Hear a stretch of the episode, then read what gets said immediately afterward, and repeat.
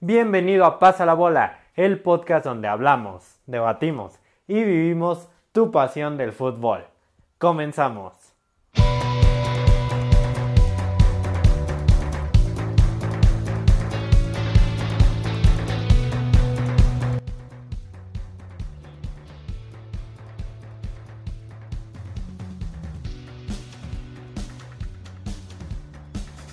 Hola amigos, bienvenidos a otro episodio de Pasa la Bola, el podcast donde hablamos, debatimos y vivimos tu pasión del fútbol. Eh, ya se nos fue otra, ya se nos fue la primera mitad del campeonato.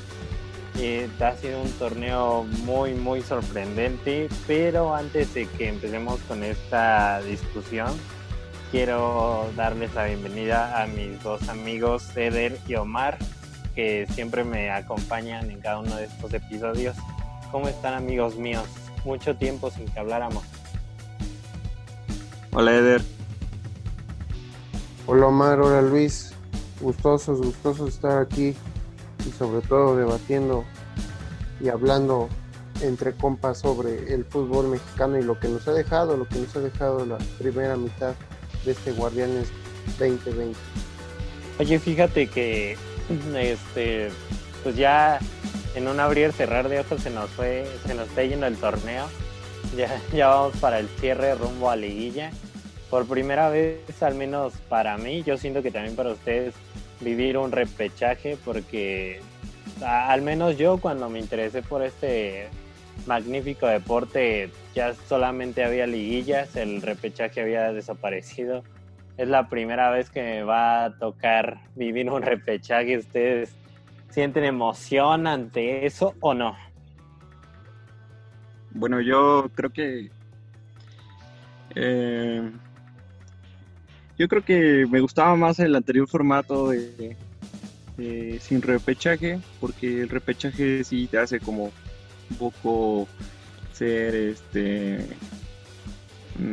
no sé, tal vez un poco pensamiento mediocre por parte de los clubes de poder tener acceso a la calificación con, tan pocos puntos y armar una mini, liguilla donde se eliminan este ambos equipos, ¿no? Algunos de los equipos. Yo creo que pues va a ser un torneo, va a ser una liguilla eh, atípica, ¿no? Como este torneo va a ser va a ser un poco extraña pero por otro lado suena interesante. Mira, la verdad, este... cómo se desarrolla. Después de tanto que he visto ya, y sobre todo porque este torneo se han dado resultados que nadie, nadie hubiera apostado por eso, que han sido tumbaquinielas. A mí no me sorprendería ver de repente, y estoy hablando ya con el formato de repechaje, de repente ver que eh, uno de los peores equipos de la manera más respetuosa, hablando como Necaxa, San Luis, Mazatlán, en la gran final, o Toluca, que de repente estén peleando el título y, y pues los equipos fuertes, si lo quieren llamar así, se vayan en cuartos de final, semis o en el mismo repechaje, ¿no? Porque ahora ya estar en quinto lugar, pues tienes que jugarte una eliminatoria más. Sí, yo creo que desde el punto de vista de, los negocios y con lo que pasó del torneo anterior que se suspendió, pues esta es una alternativa sobre todo para los contratos de televisión y de patrocinios, pues muy buena. Es una alternativa a lo que habíamos visto, a lo que ya estábamos acostumbrados desde hace más de 10 años hay que recordar que el repechaje siempre fue usado solamente nada más para dos equipos. Y pues ahora tienen la posibilidad cuatro equipos de medirse tú a tú con el desde el quinto hasta el octavo con la posibilidad de sobre todo enfrentar a los que sean los punteros. Desde mi punto de vista yo creo que sí se puede ver como un premio a la mediocridad pero también se puede ver como la oportunidad de que a lo mejor los equipos que están abajo, los que van a ser los visitantes en el partido único, pues tenían realmente un merecimiento especial respecto al, a los que van a ser los locales, o sea, de quinto a octavo a lo mejor no merecían estar en la liguilla y probablemente del 9 al 12 sí, sí les tocaba o sí tienen mejor, mejores argumentos para poder estar en, en unos cuartos de final y poder llegar lejos. Mira, si de por sí este, no sé si se acuerdan ustedes, ha habido liguillas, este, o bueno, me estoy adelantando, ha habido jornada, jornada 17 en las que ya, ya se tienen como el primero y el segundo clasificado. Pero de, de repente con combinaciones de resultados y, y que, no sé, Necaxa metió gol y que de repente América goleó y que Cruz Azul empató y que Chivas perdió, de repente en esa jornada como que todo el mundo podía clasificar Imagínate si pues ya teniendo formato normal, porque ahorita vamos a experimentar uno nuevo, en las nuevas generaciones. Este, ahora con este formato de repechaje lío que va a ser la última jornada, porque no, me voy a atrever a decir que ahora sí literalmente todo el mundo se va a poder clasificar. Sí, lo que estaba, lo que estábamos viendo en anteriores conversaciones que hemos tenido pero más que eso, yo creo que, como yo creo que lo afirmé, no sé si fue yo, si fui yo o fue Omar, de que ya veíamos desde la jornada 2 eh, quiénes tenían más posibilidades de competir.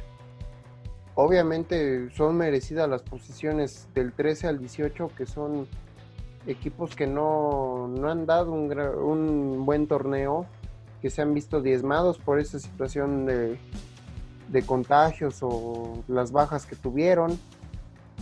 Yo creo que los, y eso también lo vamos a abordar más adelante, yo creo que, y sin adelantarme mucho, yo creo que sí son merecidos las posiciones casi al 90% son merecidas las posiciones en las que se encuentra cada equipo al término de esta décima jornada.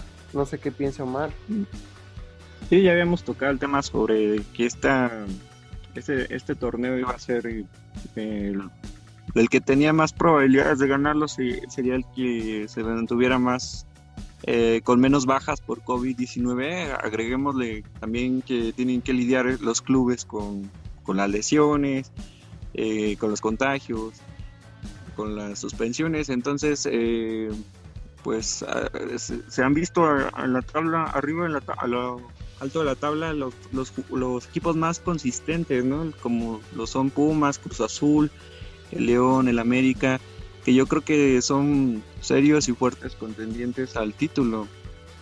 Han sido los más constantes y más abajo tenemos al Tigres y Monterrey que no, no descartemos, siempre son clubes poderosos, peligrosos, que seguramente van a entrar a la liguilla. Sí, Fíjate que también hablando de, la consistencia que tú dices, este, hay, hay sorpresas, ¿no? Y es que ah, hay equipos como Mazatlán este, o Cholos que, que no se acuerdan que en pretemporada se reforzó como no tienen idea. Este, que, que son de los equipos que más posesión tienen, que más uno a uno han ganado. Tal es el caso de Mazatlán, es el equipo, el segundo equipo tras del León, que el León está imparable, con más posesión de balón. Y, eso están abajo en la tabla, pero si te pones a analizar un partido de ellos, no juegan mal al fútbol. Eh, son cosas como igual inconsistencias, ahora vamos a ese tema, que les ha costado a ciertos equipos, eh, pues ahora sí que agarrar un buen nivel para este torneo. Otra de las sorpresas podría ser los Pumas, ¿no? En este, esta propuesta de Andrés Lilini, eh, que me parece que ha hecho un excelente trabajo. A mí, en personal, me ha sorprendido bastante los Pumas, que son el único club invicto hasta el momento en el torneo y han llevado una temporada muy contundente. Este, han sacado la guerra y han hecho pesar Seúl también. Yo, yo quiero preguntar, preguntarles algo y es que, sinceramente, ustedes a principio de torneo, este, si alguien llegara y les decía, ¿sabes qué? Pumas va a estar invicto 10 jornadas y, lo que sigue. ¿Ustedes le creen o no? Pues yo, pues yo creo que yo no lo hubiera creído personalmente. Eh, comentando lo que estaba hablando Omar sobre Andrés Lilini, eh, obviamente la temporada no la, no la pensó él, aunque obviamente era el auxiliar de, de Mitchell yo creo que estuviera quien estuviera, si Pumas sabía explotar perfectamente de medio campo para adelante, iba por lo menos a ser un equipo competitivo. Eh, sí fue inesperada la forma en cómo ha arrojado resultados Pumas. Tampoco es un equipo, yo considero, yo no lo considero tan avasallante como muchos lo ven. Yo creo que es un equipo que sí, que sí va a ser protagonista, que es candidato al título, en tiempos extraordinarios en los que también Pumas está viviendo tiempos extraordinarios con una administración un poco difícil, un poco, un poco más compleja de lo ordinario, donde yo creo que los valores que ha rescatado Chucho Ramírez y que Lilini no ha querido no ha querido quebrantar porque él considera que es el tipo de juego que se debe de llevar a cabo. Yo creo que los Pumas han llevado el desarrollo que ya se veía desde la temporada anterior cuando cortó, cortó el buen paso de Dineno y de los Pumas la pandemia.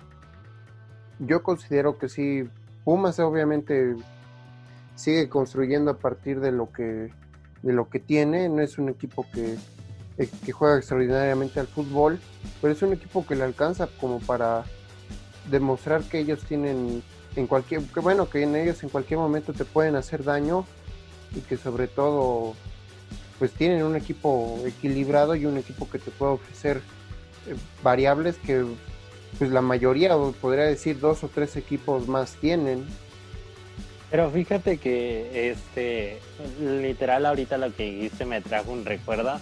No sé si te acuerdas cuando hablábamos de qué le esperaba Pumas para el torneo, porque ah. Mitchell los acaba de dejar y cada quien tuvo su diferente punto de vista, pero eh, en lo que acordamos los tres es que Pumas merecía un técnico que entendiera la mística universitaria. Y hoy, 10 jornadas después, este, hemos visto que Pumas está ahí y a lo mejor le ayudó su, su forma del calendario, no sé, que tuvo eh, unos rivales que vivieron malos momentos durante el campeonato, pero Andrés Lilini supo rescatar algo que es muy, muy, este, muy de Pumas y es la cantera. Pumas es el equipo que más este, menores ha, eh, alineado. Es el equipo que también que ha debutado más en este torneo y, ahí tenemos el fruto de Johan Vázquez, salido de la cantera. Otro de los chavitos que están dando de acá hablar es a Mauri García en el medio campo. Y así se las ha arreglado Pumas con la cantera. Yo siento que eso es lo que tiene a Pumas ahí en el liderato, lo que tiene a Pumas invicto, que por fin dejó como todo ese trabajo de buscar extranjeros, de, buscar refuerzos y mejor ponerte a trabajar en lo que más te distinguía, que era la cantera. Hoy la cantera te está dando resultados extraordinarios. Y si esto es ahorita, imagínense lo que puede ser dentro de unos años. Así es, Pumas, este, como bien lo dices, si bien no tiene una plantilla, su plantilla es más, tres veces más barata que, que Cruz Azul, que Tigres, si bien no tiene una plantilla cara, lo que sí tiene es cantera, tiene juventud, tiene jugadores eh, con esa hambre de debutar en primer equipo, cosa que eh, tiene la mística de, Club Universidad y, ha sido la clave para que Pumas esté en el liderato general, ¿no? Sí, yo creo que más allá de eso también hay que destacar pues el hecho de que Andrés Lilini, eh, volviendo otra vez con el técnico universitario, pues es el primer director técnico en permanecer invicto en sus dos primeros 10 partidos de Liga MX, en torneos cortos, por supuesto. y yo creo que también es el premio de Lilini es la constancia. ¿Por qué? Porque hemos visto a lo largo no solamente de, la cantera universitaria, sino de todos los equipos prácticamente del mundo, que muy pocos técnicos se arriesgan tanto a, a utilizar a la cantera y sobre todo utilizarla bien, sacarle jugo. El Johan Vázquez, que es la revelación del torneo, pues es el tercer jugador con más minutos jugados. Esa es la confianza que y la constancia que Lilini también tiene. Eso sí se le podría considerar como un premio a que la mística universitaria regresó o mínimo está bien plantada con Vázquez, que junto a Nicolás Freire, junto a sus laterales y con Talavera, pues crean también seguridad y un equilibrio para que Pumas que tiene un estilo de juego equilibrado, pero que sobre todo tiene una tendencia ofensiva eh, apuntalada por Carlos Gutiérrez, por González, por Dineno y Turba y los recambios, pues tienen un plantel realmente equilibrado y que sobre todo, a mi parecer, sí es el justo, el justo líder general de esta competencia hasta el momento. Sí, hay que destacar y rescatar la participación de su goleador Dineno con siete goles anotados, pero también volvemos a lo, a lo que habíamos ya tocado en el, en el podcast, ¿no? la importancia de tener un buen portero este, para poder eh, sumar de ATT. Alfredo Talavera ha sido una clave, una pieza esencial para los Pumas para poder conseguir estos, estos resultados eh, cosa que, bueno, con el pollo Saldívar, pues Pumas había batallado anteriormente con, con, la, con la portería, con esa seguridad. Yo siempre he creído que un buen portero, eh, la, la, ofensiva empieza desde la defensa, desde el portero si tienes un portero con tanta seguridad como lo es, lo es Alfredo Talavera, que hoy ha sido convocado y se me hace eh, entre el primero y segundo mejor portero del torneo, eh, te da confianza y seguridad y sales con todo hacia adelante. Y fíjate que este, el pollo Salier se fue a Toluca con todos los reflectores. Parecía que él iba a quedarse con el puesto titular y ahorita no ha visto ni las luces. No, no ha podido. Otro, otro tema también, hablando de porteros, eh, es el de este el portero de Chivas de este... Yo creo más bien que no solo de un portero, sino ¿quién será el titular del portero de Chivas? Ah, es que está pasando por un... Ambos porteros están pasando por un mal momento, complicado. Es una gran interrogante el arco de las Chivas. Oye, fíjate que este tocando el tema y qué bueno que lo toca Omar Toño Rodríguez. Este, este fin de semana hay clásico nacional y, el hecho de que no tengas un portero base y, también que tus dos porteros no estén a un nivel, mm, siento que es preocupante. Y luego a mitad de torneo, ¿sabes? Ya, ya estamos, la mayoría de los equipos ya se están afilando para tener su mejor versión y entrar a la pelea por el campeonato y que Chivas todavía no, no, no consiga tanto el mejor nivel colectivo como en jugadores, en lo individual, es de preocuparse. Ya, ya lo decía, creo que David Faitelson o Álvaro Morales, que si Chivas pierde este sábado, es seguro, pero completamente seguro que por panzazo pasa, pasa repechaje. Mm, eh, puede, puede ser.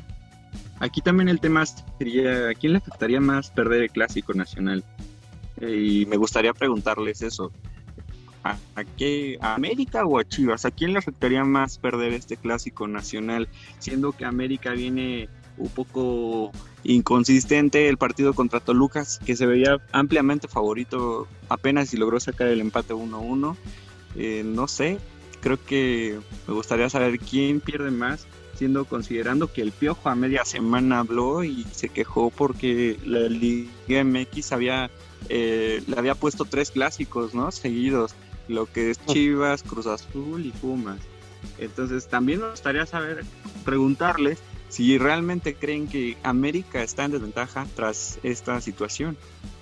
No, no está en desventaja, Omar. Yo creo que eh, independientemente de cómo te acomodan el calendario, yo creo que en un equipo tan grande como ellos mismos se dicen, el América, y que obviamente es un equipo grande del fútbol mexicano, yo creo que aunque te pongan los tres seguidos en cualquier momento o que te los pongan salteados, que te los pongan dispersos, obviamente tienes la misma obligación. O sea, no, no es válido. No es válido lo de Herrera porque obviamente han tenido peores circunstancias que ya se los topan en fases finales a dos o a dos a uno de los equipos y luego otro hasta la final. Y de eso tampoco es válido hacerse hacerse notar, hacerse quejar, quejarse. Yo creo que yo creo que Miguel Herrera no debe de poner pretextos. Él más que nadie, si es que ya muchos medios de comunicación lo consideran uno de los top 5 técnicos del América en su historia, yo creo que debe demostrar, debe de tener los argumentos para revalidarse. ¿Qué, ¿Qué, pasó? Yo, yo creo que lo que pasa Eder, con Miguel Herrera es que ya está sintiendo la presión y ya está adelantándose a, aventar alguna excusa por si pierde algún clásico. Mira, te voy a hablar yo desde la perspectiva americanista. Ah, algo es, en el América algo es muy cierto y es algo que no, no me agrada porque en Chivas sí se le da respaldo más al técnico. Pero bueno, este en América cuando pierde el técnico siempre, siempre, siempre su puesto va a estar en peligro y no, por la directiva, por la afición. Pierdes un partido y la afición te empieza a reventar. Entonces, ahorita el equipo ha andado muy irregular ya lo decías tú, con Toluca apenas y pudo sacar este un punto y eso que Toluca es de los peores equipos que ha jugado al fútbol en este torneo.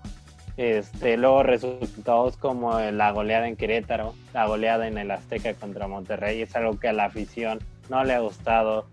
Eh, entonces están metiéndole presión, están metiendo presión y el piojo no es por o por defenderlo, yo siento que eh, esto estoy argumentando mi respuesta. Yo siento que la declaración que hizo es porque él sabe que si pierde alguno de los clásicos o pierde más de uno, su peligro ya, su, su puesto ya se pone en peligro. Así es, parece que Miguel está abriendo el paraguas antes de la lluvia, ¿no? Sí, más allá de lo que estaba aconsejando Luis, porque obviamente sabemos que es americanista y pues no lo quiso ver así, pero obviamente lo debería entender. Pues eso también es meter presión más que él mismo, yo creo que es presión mediática, es liberar su presión para hacerlo llegar a los medios. Eh, obviamente hace pensar que, por ejemplo, si le ganase Chivas, si le ganase el Cruz Azul o si le ganase Pumas, va a pues ser culpa del calendario. Va a decir, ah, es que la culpa del calendario y eso también es deslindarse de, deslindarse de, de, la, de los atributos o de las culpas que puedas tener. Yo considero que fue una jugada, yo creo que sí fue una jugada responsable. ¿Por qué digo responsable? Porque Miguel Herrera de ahí, como Poncio Pilato, se lava las manos. A mi consideración, yo no veo en peligro su puesto y los voy a decir sinceramente, sí es cierto lo que dice Miguel. América, los aficionados del América por cualquier cosa piden la cabeza de alguien. Obviamente, pues ya llevamos casi 10 años con que el América esté en las semifinales casi siempre, o que sea el, gran protagonista de las fases finales. Yo considero que que juegue jugando mal o jugando bien, el América siempre está en semifinales.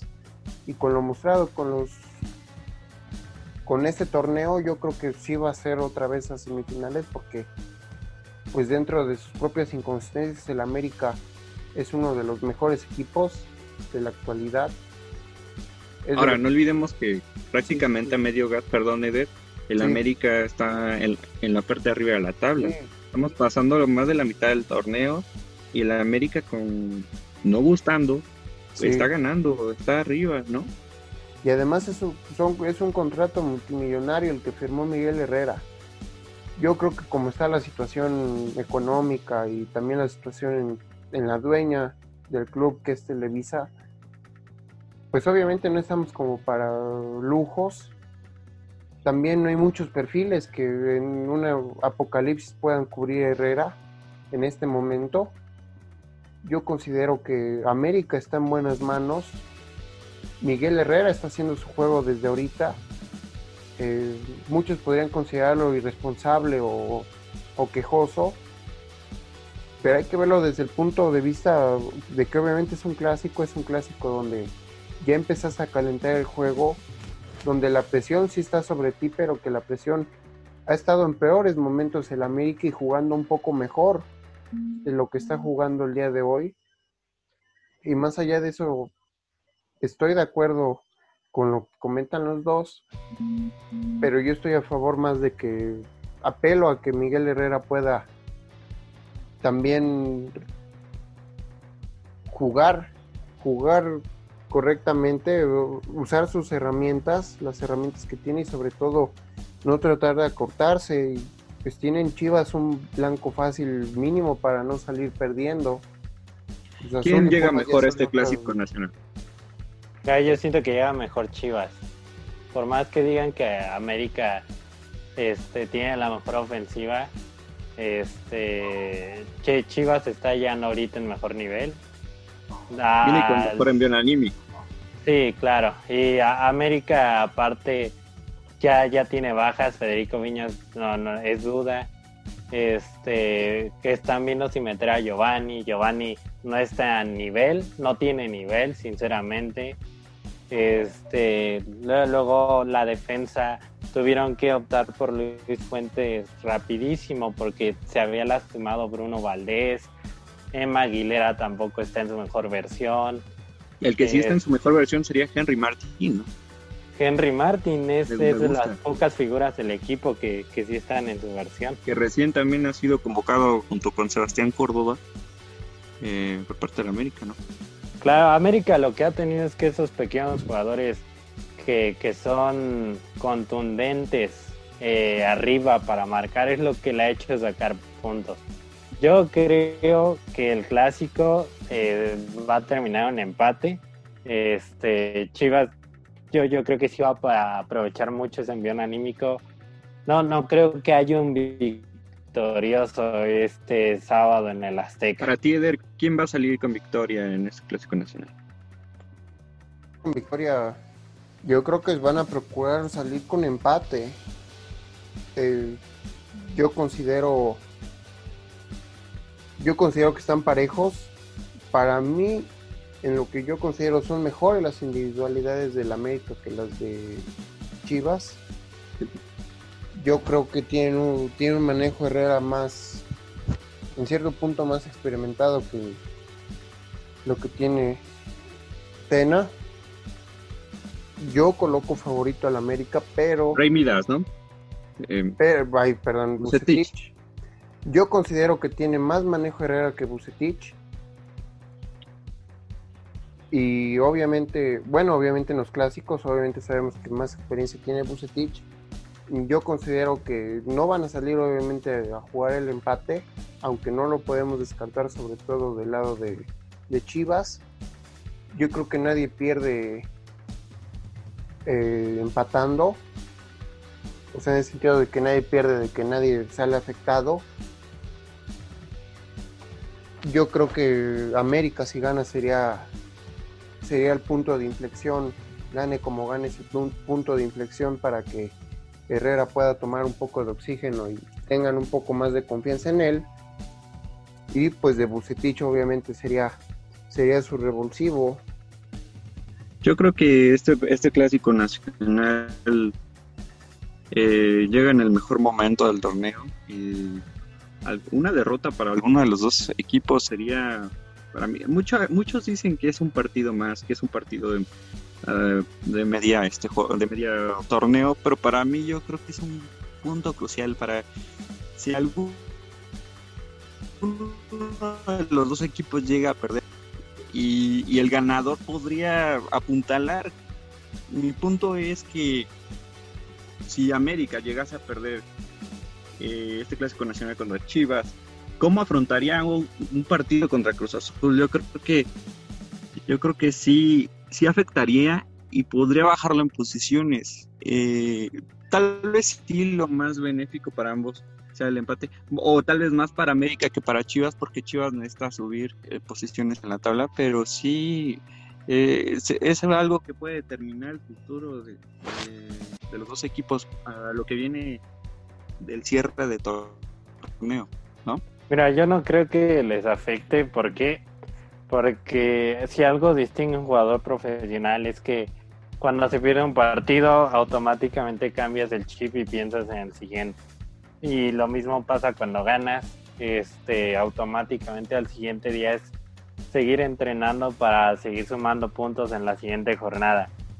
Obviamente duele perder un clásico nacional, yo siento que pega más a la afición que al jugador, porque al jugador se le inculca mucho eso, que nunca se debe de quedar en un resultado, tiene que pensar ya en el siguiente. Yo, yo siento que al contrario, el hecho de perder los les metería presión y al mismo tiempo haría que se esforzara más el equipo para enfrentar el clásico contra Cruz Azul o Puma. No, sí, más allá, más allá de lo que opinas, comentó Luis, yo creo que sí, que sí es cierto eso de que un jugador profesional está aleccionado de que debe pasar la página. Yo considero que sí, le, sí es más presión si llega el caso de que América perdiera contra Chivas este sábado, yo creo que sí puede no afectar, sino que obviamente eh, cargar más peso mediático sobre el equipo, que obviamente lo tendría y sabe de él, porque obviamente es un excelente, excelente manejador de los medios, Miguel Herrera.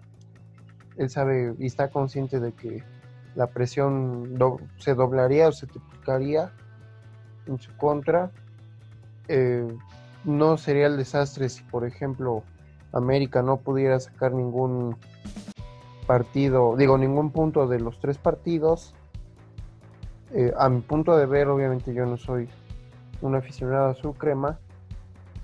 Eh, yo creo que América sí podría cambiar de un partido a otro, sobre todo para bien si no, si no sale librado bien de este clásico, pero pues también hay que, hay que verlo desde el punto de vista del aficionado y yo creo que, que más que nunca que ahora no hay nadie eh, en los estadios, yo creo que también eso también te llega a aligerar un poco la carga a mi consideración.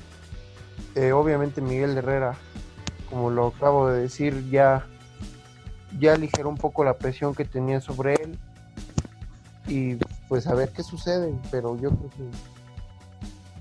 que este equipo tiene mucha, mucha responsabilidad, sí, pero de todos modos no obtuviera ningún punto o saliera mal librado de los tres, pues el plan tiene que seguir y obviamente el América va a estar entre los punteros y pues, se va a evitar probablemente el repechaje recientemente el Negro Santos, el jugador del América, ha, este, ha publicado eh, que las Chivas han sido favorecidas por el arbitraje. ¿Ustedes qué piensan? ¿Las Chivas han ganado partidos con ayuda del arbitraje? ¿Es cierto eso? Mira, no sé, no, no, no creo. declaraciones?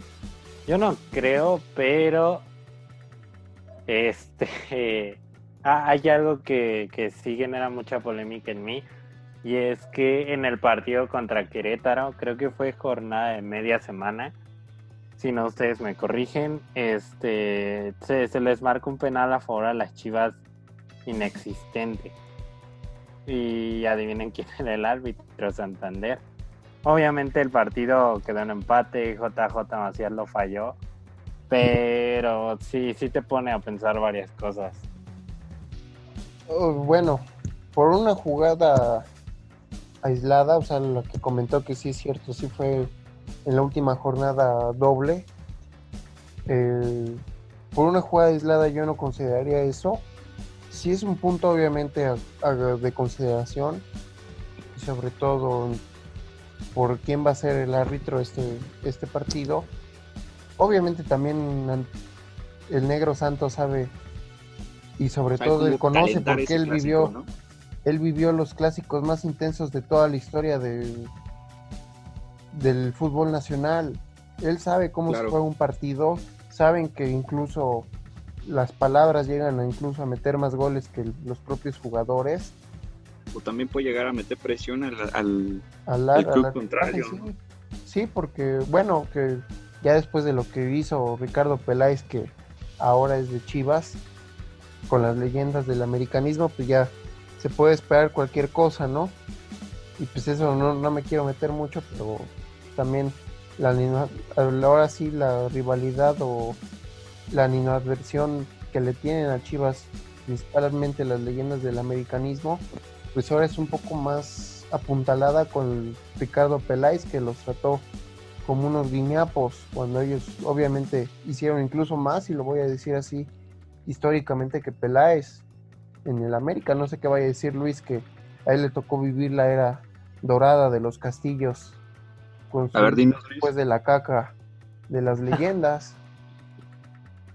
Mira, si algo tanto personalmente como un hincha más del fútbol, eh, algo que siempre he odiado es como esas críticas de, las ex leyendas, no solo del América, sino eh, del Cruz Azul, de Chivas, diciendo que que pues los tiempos de ahora han cambiado mucho, ¿no? Y que ellos tienen la razón. Obviamente como leyenda se les, se les guarda un gran respeto por lo que hicieron al club, por lo que hicieron al fútbol, sobre todo por el fútbol, por lo que hicieron en este país, ¿no? Que siempre se agradece, dejaron récords, dejaron grandes momentos históricos. Pero si algo eh, me quedó muy claro, y eso este me, lo comentó el Tiburón Sánchez, una leyenda de Chivas, fue que un clásico nunca cambia. Un clásico siempre, siempre se va a jugar con la misma intensidad. Y creo que eso es eh, que el Negro Santos no entiende, ¿no? Este, el clásico se va a seguir jugando de la misma manera. Los jugadores actuales van a dar el 100%, el 200% en cada clásico y, yo creo que más bien lo que el Negro Santos quiere es atención. ¿Por qué? Porque su momento ya pasó. Pero bueno, bueno, pues varios de la generación X. sabemos que el Negro Santos no le, gusta tener los reflectores. Varios de la generación X, de la generación de generaciones pasadas que vieron jugar a ese maravilloso América, obviamente con no están de acuerdo con Luis. Yo estoy de acuerdo con Luis en ese sentido, porque pues obviamente pues ella no puede representar al equipo. Yo no considero que requiera atención porque por solo es el espectáculo. Obviamente no es una leyenda del grado de Borja, de Reynoso, de Cuauhtémoc Blanco, pero es alguien que marcó al mecanismo para siempre es alguien que obviamente, como lo acaba de decir Luis, se le debe tener un respeto. Obviamente Luis también se lo tiene. Eh, si lo hubiera visto jugar, o obviamente tuviera la añoranza de que volvieron esos tiempos, como volvieron los tiempos de ahora me voy a meter con Chivas, con lo que acaba de comentar de Luis, pues obviamente, pues más se queda la gente me recuerdo de aquel obviamente pues ya los artífices del campeonísimo ya están todos muertos, la mayoría de ellos ya están muertos. Eh, y pues también es cierto, o sea, lo que Luis también puede preguntar y ya no me voy a meter más con Ricardo Peláez, eh, que dónde estaban, dónde están ahora las leyendas que, que tiene, que todavía tiene vivos antes los tenían y lo voy a comentar cuando todavía vivía Jorge Vergara y cuando estaba José Luis Higuera y Francisco Gabriel Dana, entre otros, pues había respeto a las leyendas, incluso todos los palcos cuando no, no llenaba el estadio los tenían casi llenos las leyendas y ahora aparte de esta situación, de esta pandemia, pues los juegos que tuvo Peláez con gente, yo nunca vi las leyendas del equipo con un trato especial. Y eso también lo conocen en el América. No me quiero solo es un comentario, no quiero abordarlo. Obviamente Peláez y Luis y, y obviamente yo también tengo otra opinión de que el fútbol sigue siendo el mismo en ciertas formas, obviamente en su raíz y en su origen es lo mismo, que obviamente los jugadores de antes no pueden ser los mismos de hoy, pero que también se tiene que tener un cierto decoro a las leyendas y que las leyendas salen a jugar también. ¿Por qué? Porque añoran, ¿por qué? Porque recuerdan, ¿por qué? Porque quieren que la afición que tanto los recuerda, que los vitorea y que muchos, y te lo voy a decir Luis, muchos cuando, de nosotros cuando estemos grandes, no nos vamos a acordar probablemente de, de Oribe Peralta en América. Y te lo digo así, ¿por qué? Porque muchos incluso del americanismo ya no quieren a Oribe Peralta después de que se fue a Chivas. Es que sabes que yo siento que el problema con las leyendas este no no es tanto que el clásico ya no se vive igual o así, sino que la gente vive el clásico de manera distinta y eso cambia los tintes del partido. antes veías un Azteca lleno, no, no cabía ni un alma en el Azteca. Y, y, lo veías lleno de banderas, toda la gente está gritando. E, era otra cosa. Ahora, mira, yo que he ido y he tenido la oportunidad de asistir a muchos de estos partidos, no, no solo contra Chivas, sino he ido a clásicos joven, clásico capitalino. Este, la, la, los tintes del partido ya son distintos. La, la afición lo vive de una manera distinta y no quiere decir que eso sea malo, no, no, no, para nada. Simplemente se va cambiando el modo de vivir estos partidos especiales. Yo siento que ese es el, el problema, pero no, no está mal, sino eso es lo que causa que haya una polémica de que según ya no hay, ya no se vive el clásico de tal intensidad y así, no, se sigue viviendo así, solamente que cambia la manera. No, sí, por supuesto. Sí, totalmente de acuerdo, de acuerdo de acuerdo con ustedes, dos. Eh, ahora me gustaría que habláramos, no olvidemos también el, gran paso, la gran temporada de León. Me gustaría saber su opinión sobre. Eh, se ha hablado muy poco de León, pero ha sido uno de los mejores equipos de este torneo. Y Perdón, Eder, de Cruz Azul. Perdón, Eder, por adelantarme, pero igual yo tenía muchas ganas de hablar de León. Este, yo, yo siento que es, León es uno de los equipos que menos se le aprecia en el fútbol nacional. Y, eh, lo digo porque León no son contados los torneos que ha, jugado mal. Yo no recuerdo o así, y perdón por las comparaciones, pero como Atlas, que ya este es común verlo en, de media tabla para abajo, yo no recuerdo mm, torneos así de León. Yo recuerdo muchos torneos en los que León se mete a liguilla, en las que León está peleando por lo menos del 10 para, para arriba. Y, y León, de hecho, es el equipo a mi consideración que mejor juega al fútbol. Eh, es de los equipos con mm, mejor, una mejor defensiva junto con Cruz Azul. Y si bien no es la mejor ofensiva, está ahí arriba junto con América. Este, también vimos el poder ofensivo que tiene. el, me, gustó mucho ese fichaje por parte de León. Yo, yo no creía que fuese a funcionar.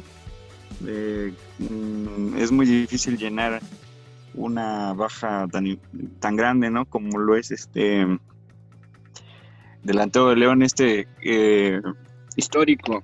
Mauro Boselli. Mauro Boselli. Imagínate, este, llega el Puma Gigliotti y ahorita está en un gran plan, está metiendo bastantes goles. Yo Mira, creo que la podería de León es muy buena. Lo de León me ha gustado por una simple razón. Llegó sin hablar, llegó sin hacer tanto ruido. Solamente se concentró en trabajar y dar resultados. Y hoy estamos viendo el fruto de todo eso, porque está en segundo en la general o tercero, creo. Tercero. Este, perdón, tercero.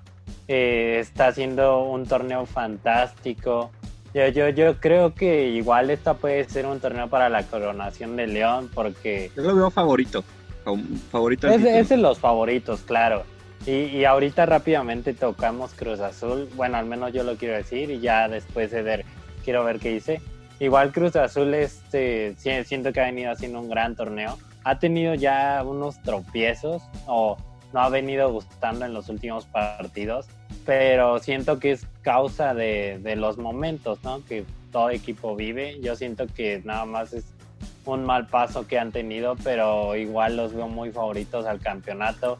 Y veo a Cruz Azul, este, es para mí una de las mejores plantillas que ha tenido. y lo digo porque desde aquel fracaso en el 2013 habíamos visto pues un Cruz Azul que quedaba mucho de ver con su afición. Eh, acordémonos de los torneos en los que no pasa liguilla. Pero yo siento que el cambio, el cambio verdadero, no, no, no sé si atribuírselo a Paco Gemes que los regresa a liguilla o, a Pedro Caiciña, pero entre ellos dos le empiezan a dar otra cara a Cruz Azul y siento que Robert Dante Siboldi es el hombre que llega para, para tomar ese trabajo que ya habían dejado aquellos dos hombres y eh, intentar eh, conseguir esa novena, que es lo que le falta a Cruz Azul para concluir este proyecto. ¿Tú qué opinas, Eder, sobre León y Cruz Azul? Pues mira, si ha sido uno yo creo que ha sido de las temporadas más discretas de León desde que regresó al máximo circuito. Eh, también las expectativas se redujeron considerablemente sobre León después del subcampeonato y de la eliminación en el torneo posterior ante Morelia. Eh, León obviamente es el cuarto protagonista junto a los equipos italianos de esta temporada.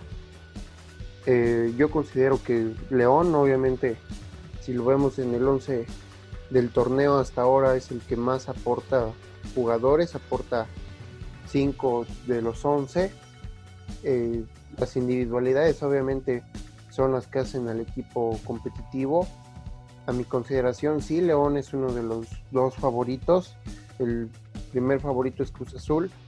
Pero también hay que, pues hay que pensar, hay que pensar que, que León pues le puede pasar otra vez como le pasó ante Morelia, que obviamente Morelia era un gran equipo cuando lo eliminó con Pablo Guede, todo ese trabuco que hizo, Morelia, trabuco de peruanos y extranjeros que obviamente con Guede al mando fueron la revelación del torneo, que estuvieron a punto de, de eliminar al América en aquella semifinal donde vimos por fin a Maraviñas.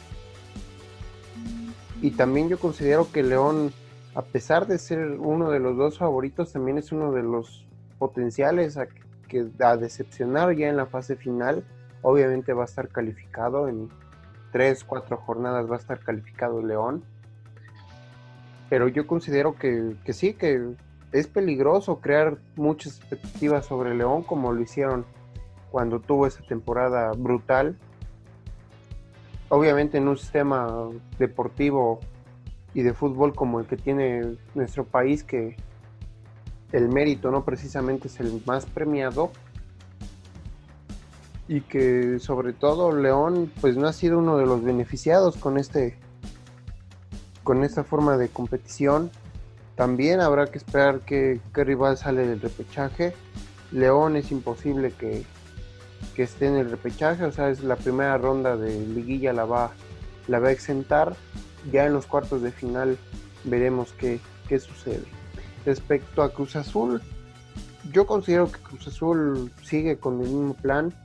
Yo no le atribuiría tanto a Paco Gemes la, la reconversión o el inicio de este proyecto. Obviamente sí es el inicio de este proyecto con Paco Gemes, pero yo creo que la, las bases por fin se sentaron cuando llegó Pedro Caiciña. Hay que recordar que salió, salió inyectado de este equipo, de este club, por X o por Y.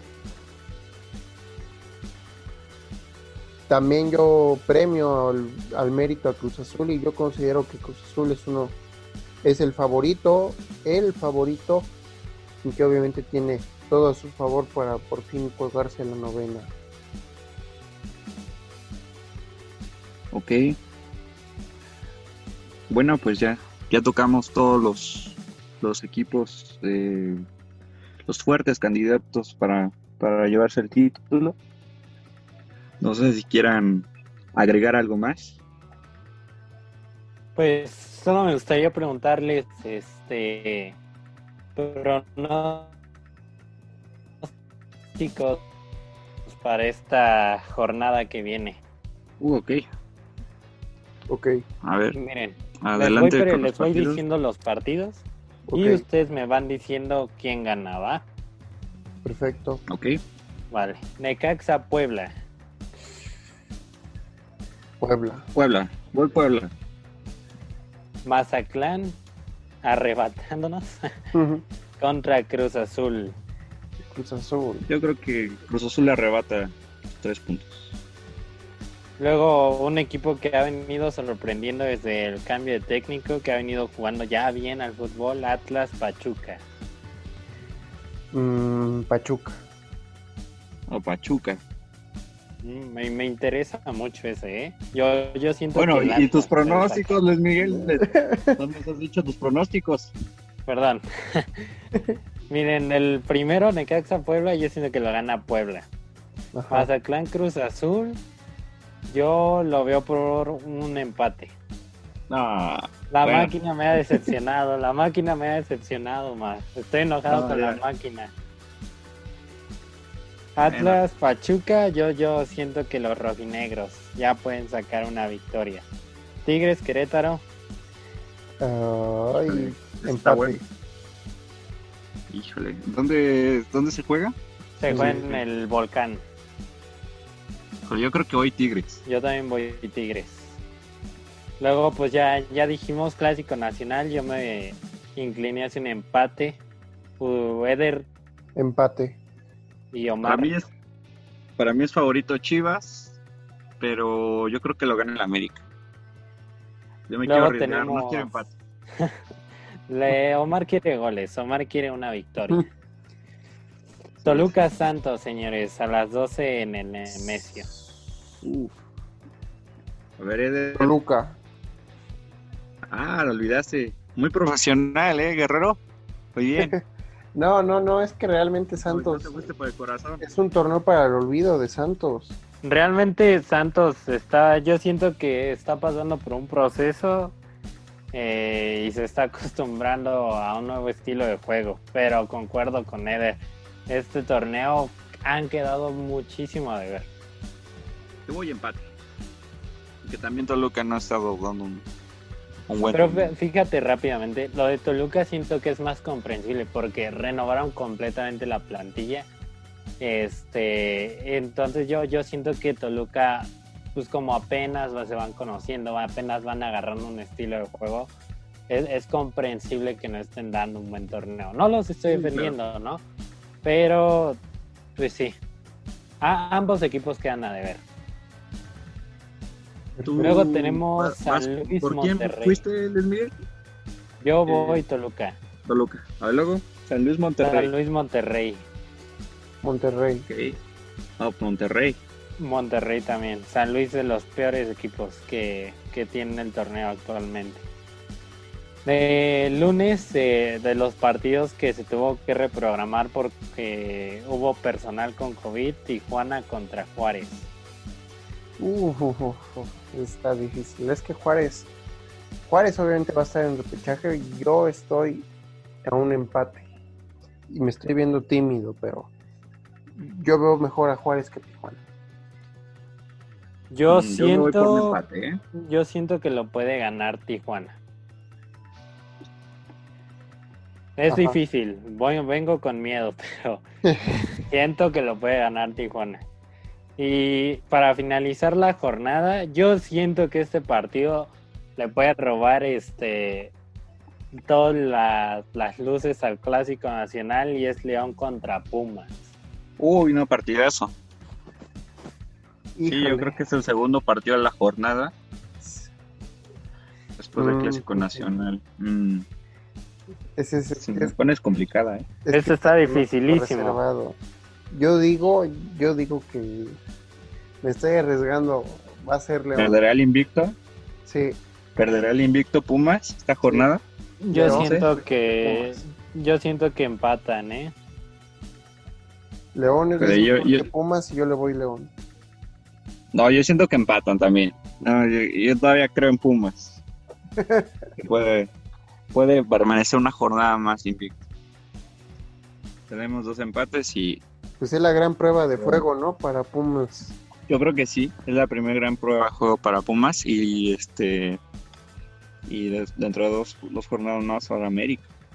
Se le vienen Sí. partidos complicados para los de universidad.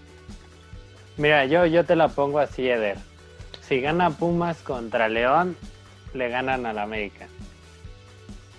Ándale. Híjole.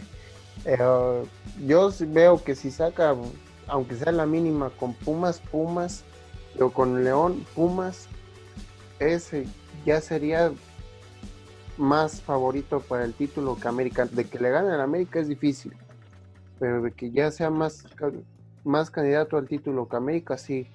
Si le gana a León o mínimo le empata en un partidazo. Y esperamos que así sea. Bueno, pues esto fue la primera mitad del campeonato. este, veamos a ver qué nos trae para platicar, analizar más la siguiente jornada. Siento que vamos a analizar más el clásico nacional o el partido de Puma, pero este, pero ya lo estaremos viendo en el próximo episodio, ¿no, amigos? Con mucho gusto, Luis. Gracias, Omar, también por, por platicar con nosotros. Gracias Eder, gracias Luismi. Nos vemos la próxima semana. Este a todos nuestros seguidores un abrazo sin COVID y, y no olviden seguir eh, también la página de Facebook Pambolearte y Players MX.